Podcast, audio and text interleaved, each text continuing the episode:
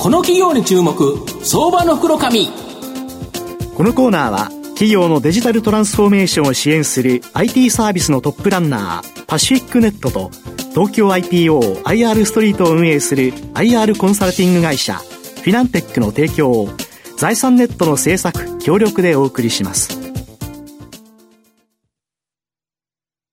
ここからは、相場の福の神、財産ネット企業調査部長、藤本信之さんとともにお送りいたします。藤本さん、こんにちは。毎度、相場の福の神こと、藤本でございます。まあ、去年もですね、数多くの IPO 企業、上場企業があったという形なんですが、その中でもですね、公開価格から初値まで、テンバーガーになったですね、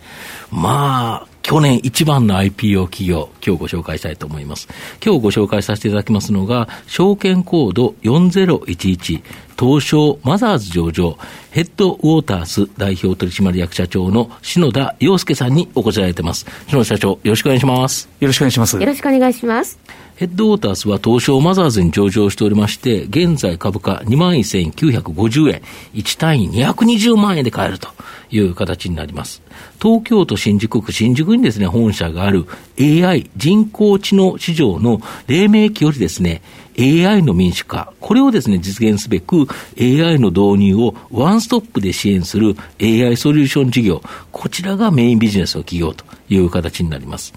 社名のヘッドウォーターズは、源流というですね、えー、意味なんですけど、ヘッドウォーターズというですね、水滴から始まり、えー、次第にですね、巨大な激流となり、日本の IT 業界を飲み込んでですね、その変革を図るというですね、意思のもと、ヘッドウォーターズという社名が命名されたと。いう形になってます。あのー、篠社長、あの、単にですね、AI に関するコンサルとか、はい、AI のアルゴリズムをですね、提供する会社、こういうのは多いんですけど、はい、御社はお客さんの抱える悩みをですね、AI 人工知能を活用して解決し、はい、売上高アップやコスト削減の実現化、これが一気通貫でできる、はい、これ大きな強みだとか。はい。そうですね。我々あの、まあ、AI ということの前に、うんうん、まずビジネスである。うんビジネスであるということは、うん、結局この事業の先に、誰か幸せになる人がいる。まあそうですね。はい、こういうことはあの追求しないと、うん、結局その、その事業とか、うん、例えば AI っていうもの自体が、世の中にちゃんと普及して定着するっていうことに、多分ならないんだと思うんですね。で、そこを考えたときに、ただ単にその AI の性能を上げる、まあ、これすごく大事なことなんですけど、まあ、世界中でいろんな企業様が取り組まれていらっしゃるので、これをわれわれがあえて、その AI の性能を上げるということだけに、えー、コミットして事業を進めるということよりは、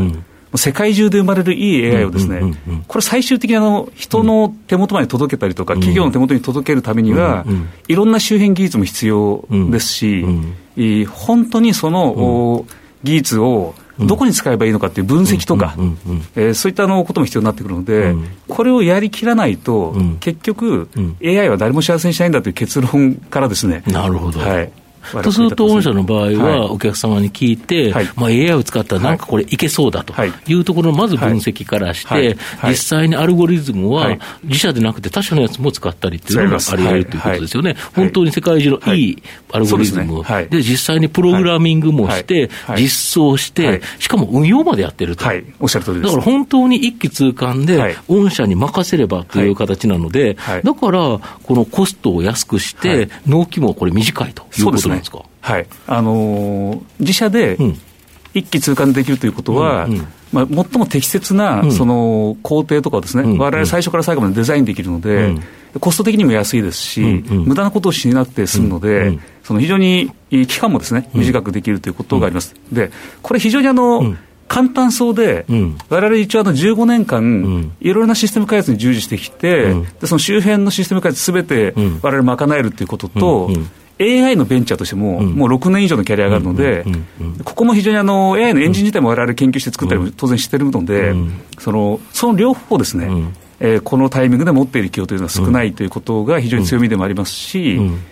この一気通貫ですべてやれるということは、その背景があってということだと考えてます、うんうん、なるほど、はい、ただ、この AI ソリューション事業というのは、僕は高成長期待できると思うんですけど、はい、ただ、多くの仕事を行えば、人材も多く必要となり、はい、まあ、極端にです、ね、利益率が上がっていくかというと、これ、期待できないんですけど、御社は過去にですね、この AI ソリューション事業で得した知恵、ノウハウなどを生かして、お客様の経営課題を解決するサービスを提供する製品とか、月額課金のサービスに、まあ、横展開される、このプロダクツサブスクリプションモデル、事業、これがあると。そうですね、これ、すごく面白いですよね。そうですね。あのやっぱり人の手数だけでは、これ、事業という面でいうと、やはり成長に限界がありますし、われ2つ利益率を上げる手を持ってまして、一、つは自社のその AI 関連のソリューション開発のプラットフォームを持ってますから、このプラットフォームを活用することによって、非常に利益率が高いソリューション提供できるということは一つと、もう一つはそのプラットフォームを含めた、われわれのその AI の技術ですね、これをライセンス化して、なるほど。はい、で月額課金モデルで提供するということもいくつも始まってますので。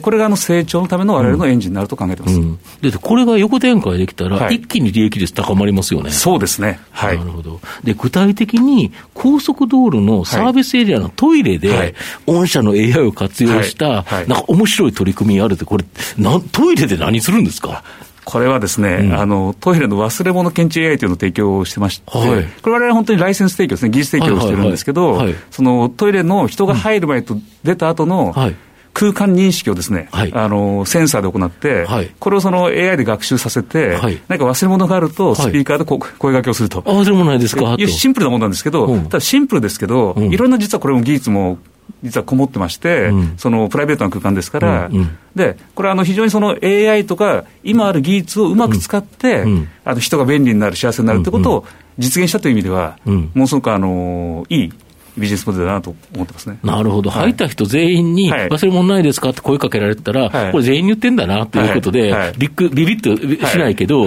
みんなが普通に出ていくのに、ね、自分にだけ忘れ物ないですかって声かけられたら、え、なんかあったっけ？っていう形で、ああ、これ忘れてたと。これ実際に、例えばサービスエリアの人は、もし本当に忘れ物されてたら、コストかかるんですよね。なんかね、お話聞いたら、うん、なんかあの、本当に高速道路の職員の方、すごく頑張ってらっしゃって、うん、次のパーキングエリアまで、うん。あの忘れ物あったよって連絡来たら届けに行くらしいんですね。えー、そしたらそのコストとか考えたら、はい、このシステムでその忘れ物が減るっていうこと自体が、はい、まあ、彼らの収益につながると。まあ、年間何万件もあるという話ですし、うん、あとまああのトイレで倒れた方がいらっしゃったりとか、うんうんうん。うん今後あの、オリンピックとかも含めた防犯ですね、はい。はい、っていうときに、何かあの危ないものは残ってるかどうかとか、うんうん、こういった応用の仕方があるので、うん、非常に有益な取り組みだと思いますね。なるほど、そうすると、これをまた横展開、別にサービスエリアのトイレだけに限らず、はい、駅もあるし、はい、なんだったら国立競技場のトイレだってっていうような形になるということでいうと、これ、幅広いですよね。なるほど。御社の今後の成長を引っ張るもの、改めて教えていただきたいんですが。そうですね。我々のビジネスモデルとしては、うん、そういった AI を実用的にした機能をライセンス提供して、今後積み重ねていくということはまずベースなんですけれども、そのために必要なことっていうのは、ここ1、2年は、あまりにもその売上が伸びるということとか、利益が爆発的に伸びるということよりは、今のそのトイレのお話のような、うん、エッジの立った誰もやったことがない新しい取り組みを AI を使って実現していくと、うん、でその結果、うん、多くの人が何か幸せになっていくということを、この数年は実現することによって、これをライセンス化、横展開ということで、でこれを実現するためには、やはりわれわれあのエンジニアの集団ということであるんですけど、まあ、われわれあの、ガチガチのベンチャースピリッツ旺盛なですね、うん、えー、まあ、そういった企業だと思ってますので、うん、チャレンジャースピリットと、うん、あとその新しい技術は面白くてチャレンジしていくっていうことと同時に、それを最後まで形にするまでやり抜くっていう泥臭さですね、これを両方合わせ持った最新端の技術を使うエンジニアの集団というところがわれわれのですね、コアとして、今後の成長につながるんだろうなと考えてます。まさにあの日本電産さんの、すぐやる、必ずやる、できるまでやるという、はい、まあ、はい、それ最後までやるよねっていうのと、全く同じことですよね。そういう匂いと同じだと思います、なるほど、やはり今後、日本電産のように今後成長期待できそうという感じですか？あの投資家の方々の皆様に期待に応えるように頑張っていきたいと思います、まあ、株価は買っちゃってますからね。あそうですね、はい。はい、はい結構 AI ってあのすごいスマートなイメージがあったんですけど、はい、先ほど泥臭いっていう言葉が出ましたように、はい、あのそういうところもそこが大事なんだっていう感じですね。はい、そうですね。あのやっぱりあの人が喜んでくれる、うん、誰かがあのそれで笑顔になってくれるっていう、まあ、すごい、あの当たり前の話なんですけど、うん、AI を使ってそれがどれだけできるかというところまで見ないと、うんお AI 自体がですね、うん、あのなんかちょっと人々の生活とか未来とかとちょっと離れたものになっちゃうんで、それがすごく嫌で,、で、そのためには誰かがその泥臭いところを、AI というその最先端の技術でありながら泥臭いところを背負わなきゃいけないというところが、われわれの役目なのかなと思ってますね。本当サービスエリアのトイレで忘れ物をする人が、はい声かけられて、ああったと思ったときは、はい、実は裏にヘッドウォーターさんの AI がいたと、はい、やっぱり幸せにしてくれますよね、はい、ああ、忘れ物しなくてよかったっていうですね、ああという、未来はやっぱりいろんなところでいろんなそういったサービスが展開される中で、裏側ではヘッドウォータースのライセンスが走っていると。で、いっぱいチャリチャリとお金が儲かると、はい、そういう未来は実現していきたいですね。なるほど。最後まとめさせていただきますと、ヘッドウォータースは、お客様のですね、業務分析を行い、AI 活用で活用できる、できるかの手法を考え、開発、保守、運用までをですね、一気通貫で行っている企業という形になります。また、ある会社の開発で得た知見、ノウハウをですね、パッケージ化して製品化。で、これを横展開することによって、ストック型収益の増加、これが期待できるかなと思います。まあ、昨年2020年のですね、東証での株価10倍銘柄に、まあ、まデジタル人材育成のチェンジがあるんですが、えー、安値から高値まで株価10倍以上になってるんですが、まさにですね、このチェンジが、実はヘッドウォーターさんの大株主になっているということで、2021年の第2のチェンジとなりそうな相場の福の神のこの企業の注目銘柄になります。今日は証券コード4011東証マザーズ上場ヘッドウォータース代表取締役社長の篠田洋介さんにお越しいただきました。篠田さん、藤本さん、どうもありがとうございました。ありがとうございました。企業のデジタルトランスフォーメーションを支援する IT サービスのトップランナー、東証2部証券コード3021パシフィックネットは、パソコンの調達、設定、運用管理からクラウドサービスの導入まで、企業のデジタルトランスフォーメーションをサブスクリプションで支援する信頼のパートナーです。取引実績1万社を超える IT サービス企業、東証2部証券コード3021パシフィックネットにご注目ください。この企業に注目、相場の袋紙。このコーナーは、企業のデジタルトランスフォーメーションを支援する IT サービスのトップランナー、パシフィックネットと、東京 IPO IR ストリートを運営する IR コンサルティング会社フィナンテックの提供を財産ネットの制作協力でお送りしました。